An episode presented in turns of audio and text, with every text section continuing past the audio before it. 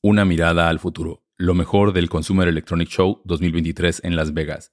Hola, soy Javier Murillo, el host de este podcast llamado High Float, donde te platico de los temas de tecnología y gadgets más relevantes. El día de hoy te voy a platicar de lo más relevante del Consumer Electronic Show que acaba de ocurrir en Las Vegas, terminando el día de hoy, que me encuentro grabando este episodio 8 de enero del 2023. Lo voy a englobar en seis puntos de las seis cosas que me parecieron más relevantes. Hubo un sinfín de gadgets, es como el, como, como te dije, una mirada hacia el futuro, porque muchas compañías presentan productos que nunca ven la luz, pero simplemente por el hecho de, de hacer nota y de que la gente, pues, o nosotros como personas nos, nos volvamos conscientes de que existen por ahí. Eh, bienvenido, bienvenida, saludos donde sea que te encuentres, te mando un abrazo y estoy muy agradecido de que escuches este podcast. Si estás escuchando este podcast en Apple Podcast, puedes ir a la sección de chapters y si tu herramienta para escuchar podcast, tu reproductor de podcast lo soporta, también lo puedes explorar. Si no, puedes ir a www.highfloat.com y también puedes navegar por chapters. Este episodio es 100% libre de publicidad. Mis comentarios y mis opiniones son absolutamente míos y no representan el interés de ninguna compañía. Pues sin más ni más, vamos a arrancar. La primera cosa que me llamó mucho la atención de todo el Consumer Electronic Show fue la laptop de Lenovo, la Lenovo Yoga Dual Screen. Me gustó muchísimo el concepto de tener dos pantallas y tener como un teclado extra. Le echaron muchas ganas los de Lenovo en integrar toda esta experiencia de usar las dos, las dos pantallas con Windows. No sé, o sea, le sacan bastante provecho el hecho de utilizar el teclado y el trackpad virtual o tener un, teclado en, una de las pantallas. Es algo que me gustó y que sí veo que de cierta manera la industria puede ir en algún momento para allá porque el real estate de las pantallas es algo muy importante. Y hay de dos sopas. O van para allá las laptops o vienen ahora mm, con este empuje que trae la realidad virtual. Eh, digamos que el, siguiente paso en la cadena serían las gafas. Justo iba pensando eso esta mañana. ¿Cómo es que los lentes de realidad virtual van a hacer un takeover de que va a ser el nuevo dispositivo? No sé, como que me imaginé un momento en el futuro, en algunos años, que llegas a una oficina y en lugar de que te den una compu, para trabajar o, que requieras de hacer tu trabajo en una computadora, te dan unos, unos goggles y, una interfaz de teclado o mouse y ya es todo, ¿no? Sí, sí va a ser muy interesante cuando veamos que despegue la realidad virtual las interfaces. Veo que por ahí puede ir la bola. Y el siguiente punto es, WeThinks lanzó un escáner para la orina que instalas en la taza del baño. Suena súper loco, en la descripción puedes encontrar el, URL para ir a su sitio y explorar más de qué se trata. Pero es sencillamente una capsulita que pones en, la taza del baño. Actualmente está pendiente su aprobación por la FDA en los Estados Unidos. Lo van a lanzar en Europa este año en algún momento. Su costo va a ser de 500 dólares. Bueno, y tienes que tener una suscripción de 29 dólares. Te platico lo que hace. Pues digo, no hay, no hay mucho secreto, ¿no? Pones la capsulita, vas a hacer pipí. Cada vez que haces pipí, toma una muestra y hace un análisis se supone que la suscripción o te manda un cartucho cada mes. Y este cartucho, hay dos tipos de cartuchos hasta ahora develados. Em, uno de los cartuchos se encarga de medir el ciclo menstrual, en predecir el ciclo menstrual, el balance de agua, el pH para el balance de proteínas y vegetales.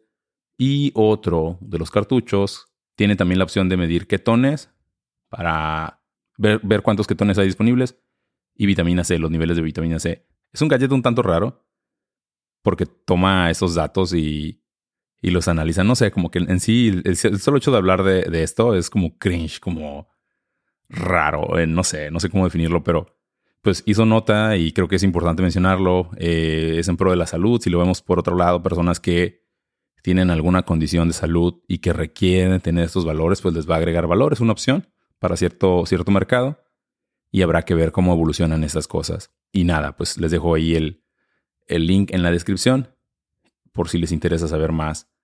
El siguiente tema es, Sony no anunció televisiones por primera vez en un Consumer Electronic Show. estos shows están plagados de televisiones, todas las compañías muestran sus televisiones y es un desfile de televisiones. Sony vino y habló, habló de dispositivos de VR para PlayStation, habló de unos controles de habló de controles con accesibilidad para PlayStation, pero su noticia más relevante a lo que le apostó Sony y que hizo bastante ruido fue a el lanzamiento o el anuncio de su carro, que es un carro que hace con Honda, Sony, Honda, que se llama Afila.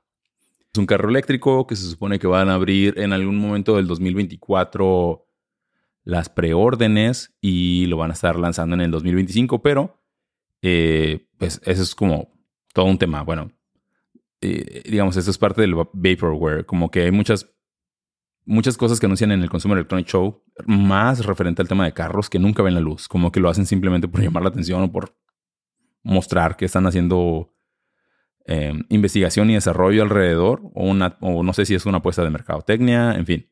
Pero bueno.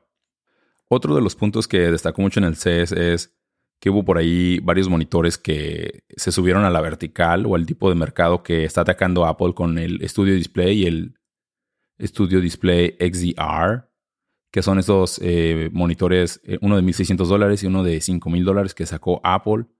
Samsung y Dell sacaron sus contrapartes y le están apostando por este mercado. Quiero creer que sus precios van a ser menores que, los que tiene Apple y, y, ofrecen bastantes puertos para conectar la computadora, para conectar periféricos.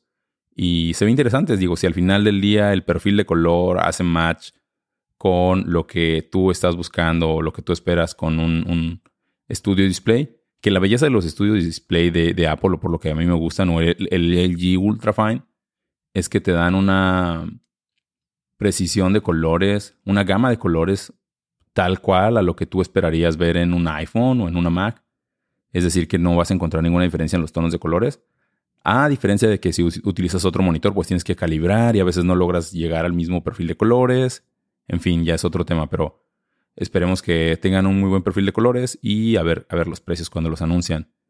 El otro punto es Matter, que hubo por ahí como hay algo, algo que no me gusta, que no me termina de convencer. El protocolo es bueno. Eh, a ver si después hacemos un podcast hablando de Matter, como los detalles técnicos o, las ventajas de usar Matter a fondo. Pero lo que no me gusta es que siento que es como un poco marketing, como lo fue en su momento 5G, tal cual.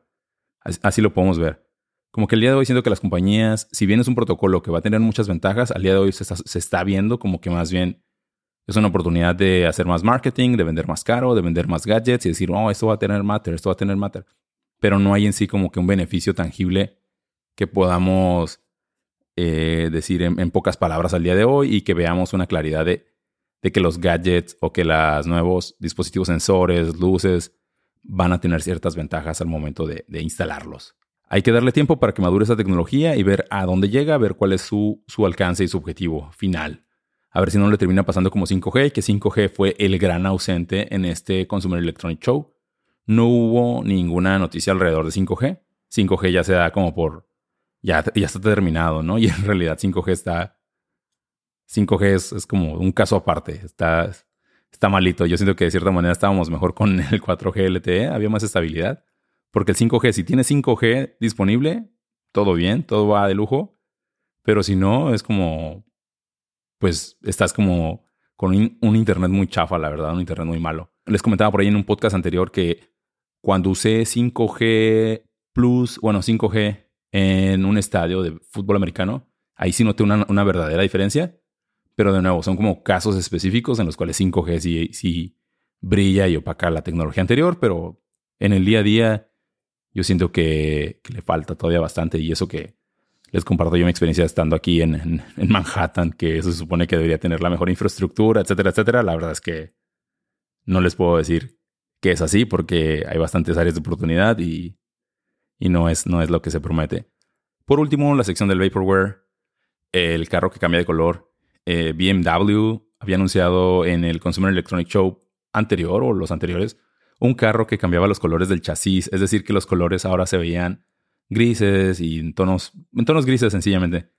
Y este año ya sacaron que le puedes cambiar los colores a, a una gama de arcoíris, ¿no? O sea, puedes cambiar, personalizar los rines del carro, todo el carro, todo el exterior del carro lo puedes personalizar. Tiene una parte de realidad virtual en, el, en la parte delantera y y eso es este, eso fue el vaporware. Digo vaporware porque es algo que pues nunca va a ver la luz, no le veo una utilidad real. Es más que nada para decir, miren, pues estamos haciendo cosas súper cool. Probablemente, probablemente puede ser que esa tecnología la terminen utilizando en algo dentro de sus carros, puede ser. Eh, o algo del carro, lo, terminen ellos implementando en sus carros, pero, pero como tal no, no veo que vayan a lanzar ese carro como tal. Como que Ese es la, el gran, vaya, el gran timo del Consumer Electronic Show es último, último, último anuncio. A partir de esta semana voy a estar subiendo por lo menos un episodio a la semana. Si tengo oportunidad, subiré dos, pero por lo menos un episodio a la semana. Y eso es todo por el episodio de hoy. Espero que te haya gustado. Dale cinco estrellitas, eh, déjame un comentario. Si me das cinco estrellitas y me dejas un comentario, te haré una mención en el siguiente episodio. Lo que más me cuesta de, este, eh, de esta producción del podcast es la distribución, así que te lo agradezco infinitamente. Si lo distribuye, si me ayudas con eso. Muchas gracias por ser parte de esta comunidad. Y vamos a darle Javi Float, tecnología y gadgets. Muchas gracias, nos vemos, nos escuchamos en el siguiente episodio.